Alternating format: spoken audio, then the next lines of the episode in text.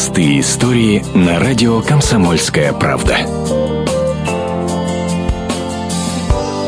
Ветерана Великой Отечественной войны наградили спустя 70 лет. Василий Иванович Стержнев получил медаль за отвагу, которую заслужил еще в 1943 году. В наступательном бою по деревне Ушакова пулеметный взвод, которым командовал Василий Иванович, уничтожил пять огневых точек противника. В этот день меня тяжело ранил, меня отправили в госпиталь, а потом в госпитале, правда, спрашивали, награжден я, может быть, я да не, наверное, нет. Второй раз я уже на фронт попал в 44 году, но в другую часть, закончил войну в Берлине и после войны не знал, что я награжден.